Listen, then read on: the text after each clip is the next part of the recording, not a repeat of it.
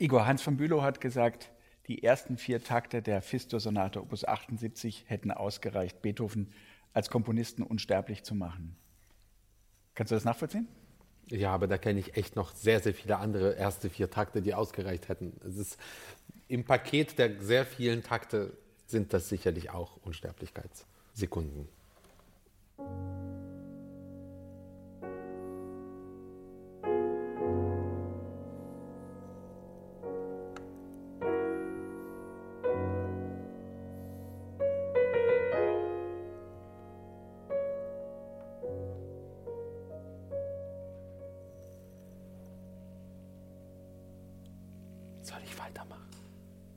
Warum klingen die so außergewöhnlich? Was bedeuten die in dem Sonatenschaffen Beethovens? Uff, das ist echt jetzt eine große Frage. Ganz spontan. Neuer Ton. Fistur, ganz neue Farbe. Also so verrückt im schönsten Sinne. Und ja häufig mal oder manchmal gesagt, dass Musik irgendwie so ein Zustandsbeschreiber sei. Und ich meine, das ist diese Raumöffnung, über die wir ja die ganze Zeit reden bei Beethoven natürlich hier greifbar, mit Händen greifbar.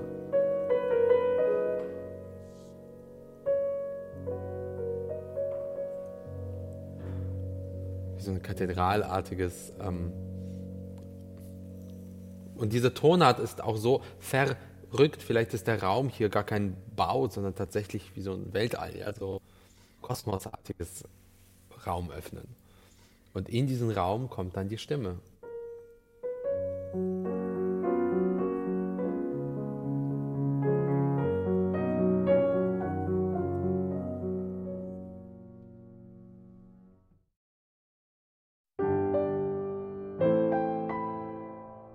32 Mal Beethoven.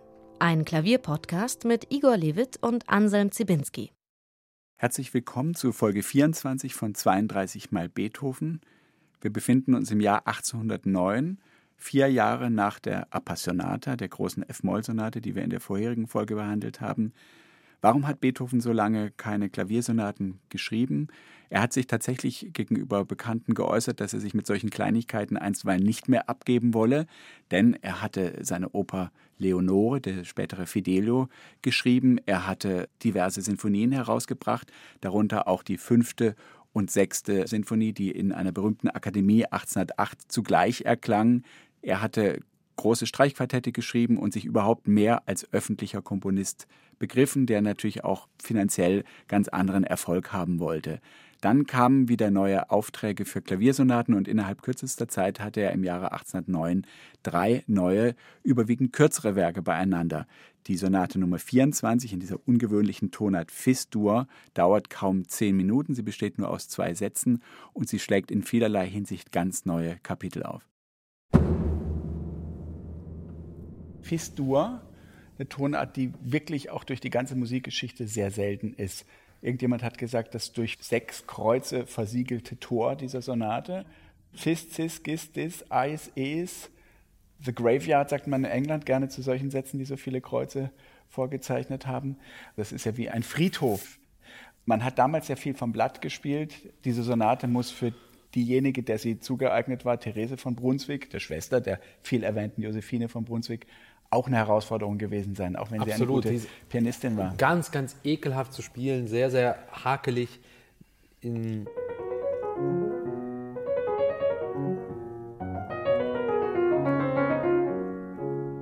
also es ist sehr eng geschrieben. Ja, die, die Hände sind sehr, sehr eng beieinander.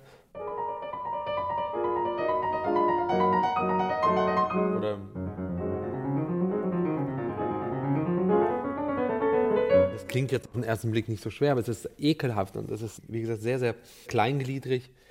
Willst du einen etwas längeren Ausschnitt spielen? Weil so bekannt ist diese Sonate ja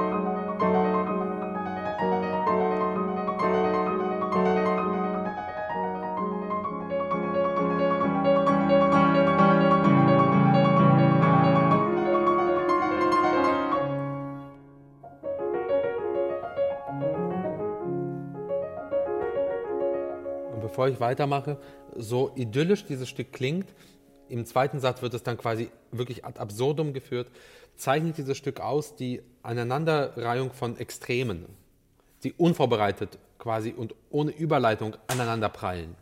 Also, Beispiel, etwas sehr Idyllisches,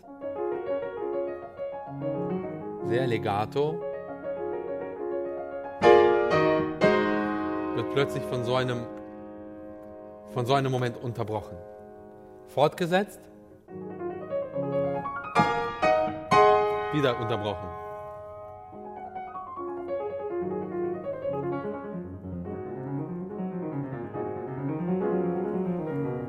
Und wir sind wieder zurück. Also diese Gegensätze, die hier aneinanderprallen, sind sehr, sehr wichtig im gesamten Stück und im zweiten Satz wird es dann völlig haarig. Sind nicht die dynamischen Proportionen dann auch sehr, sehr wichtig? Also wie laut oder wie aggressiv ist das Forte Ja. im Hinblick auf den Grundcharakter Ja. dieses Satzes? Es gibt nur ein einziges Fortissimo im ersten Satz. Nee, es gibt zwei. Erstes Takt 55. Also.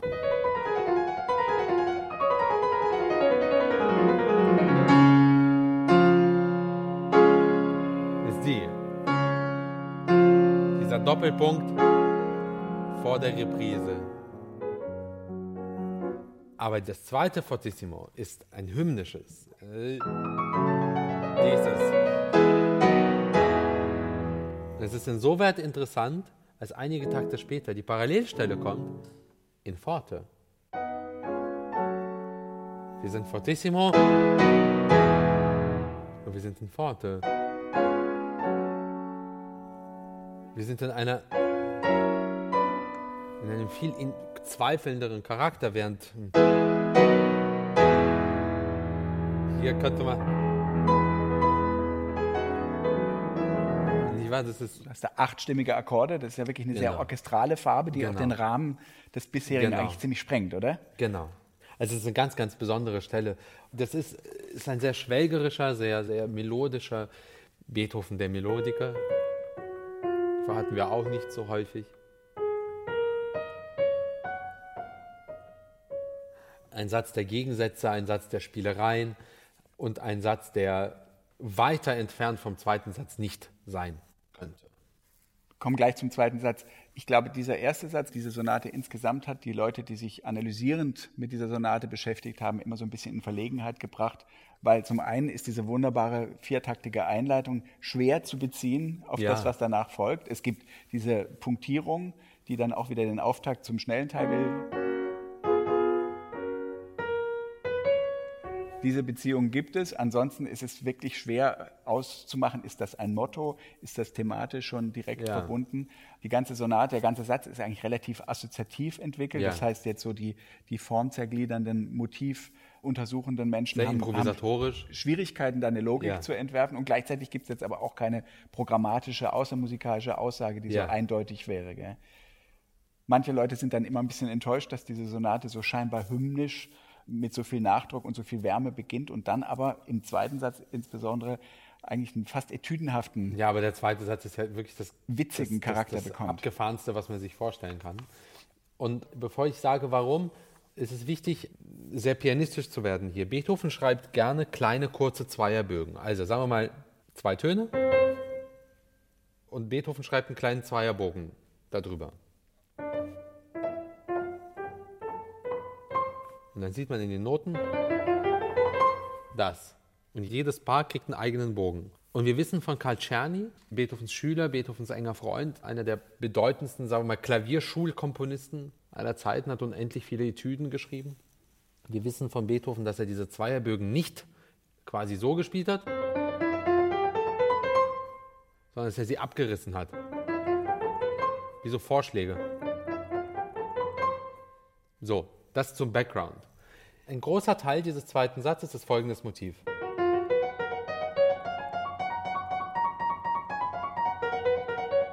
Und jetzt gibt es viele, die das so spielen. Und euch schwant wahrscheinlich schon Böses. Also jedes dieser zwei Gruppen hat einen eigenen Bogen. Und ich bin einfach der Meinung, man sollte sie abreißen.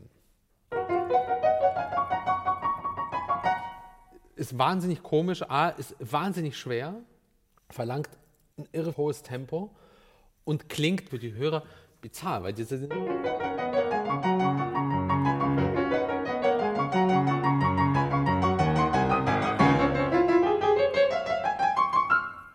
das Gefühl, was tut der da, ja? Weil ich könnte auch spielen.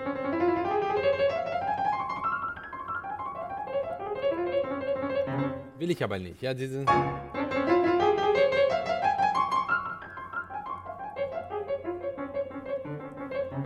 Und es wird viele geben, die mir da irgendwie. Klingt nach Tritsch, Tratsch, Polka schon fast, ja. Genau. Es wird viele geben, die mir dann einen Hals wollen, aber ist mir egal. Das heißt, dieser Satz bekommt. Naja, aus der Streichertechnik gibt es das ja als den Viotti-Bogen, Genau. den abgezogenen, Genau. die zweite Note. Und dadurch wird dieser Satz bizarr und clownesk und, und irgendwie völlig, völlig gaga. Also er beginnt mit einer ausrufenden Geste und wird beantwortet. Das heißt, wir befinden uns in so einem Dualismus. Ja? Ich sage A und du sagst B. A. A. Ich sage es wieder. Ne? Vielleicht doch nicht. Und dann kriegt der zweite etwas mehr Redezeit.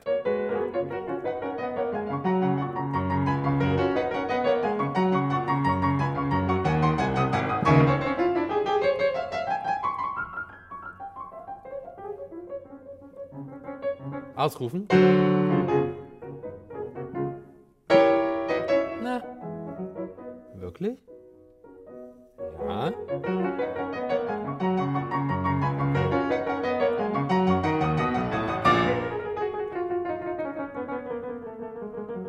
Und jetzt wird es einfach nur bizarr und virtuos. Jetzt, wir haben hier ein Spiel zwischen Dur und Moll. Und Dur und Moll. Mein großer Held Busoni. Bei Busoni wird es dann quasi so eine Art Markenkern seiner Musik, nicht? Weil.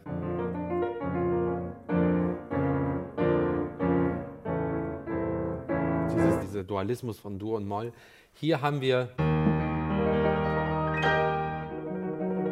Moll, Dur, Moll. Wir bleiben in Moll.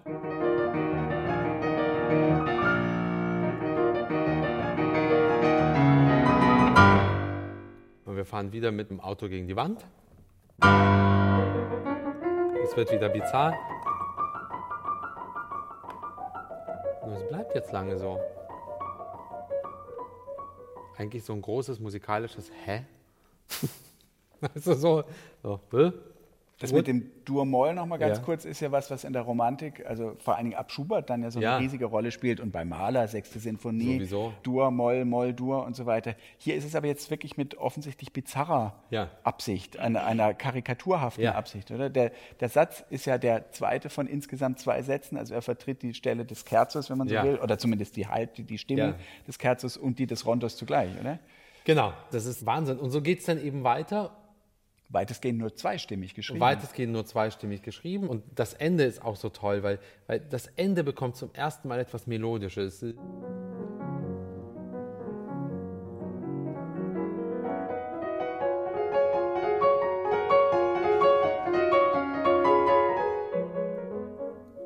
Musik bleibt wieder stehen. Sie bleibt wieder stehen. Es kommt eine Improvisation.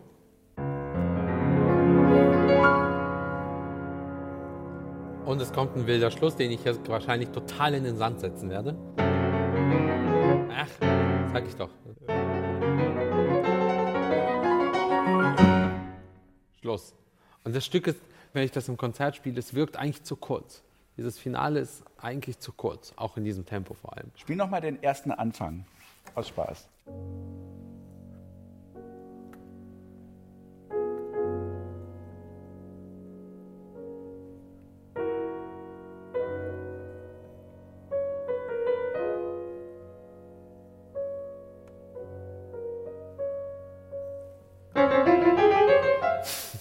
Was hat der gute Ludwig van da mit uns gemacht in diesem Satz? Ja, das erklärst du mir dann mal.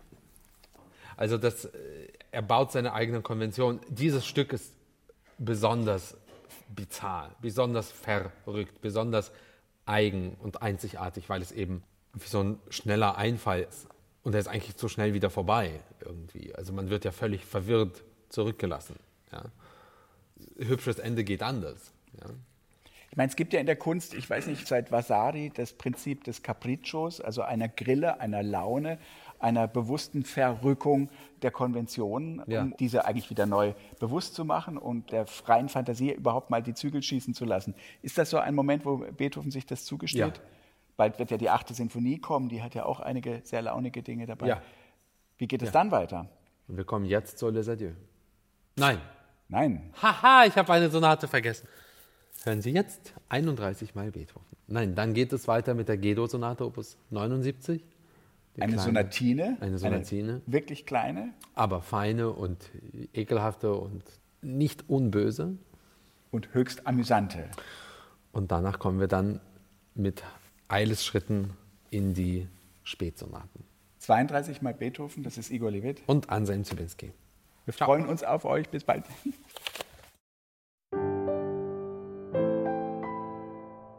»32 mal Beethoven« ist eine Produktion von BR Klassik. Aufgenommen haben wir auch diese Folge wieder am 15. März im Chorprobensaal des Bayerischen Rundfunks in München. Toningenieur war Gerhard Gruber. Die Abmischung lag bei Elisabeth Panzer und Dorothee Keil. Die Produktionsleitung in den durch und durch musikalischen Händen von Florian Scheirer. Die Redaktion hatte Bernhard Neuhoff.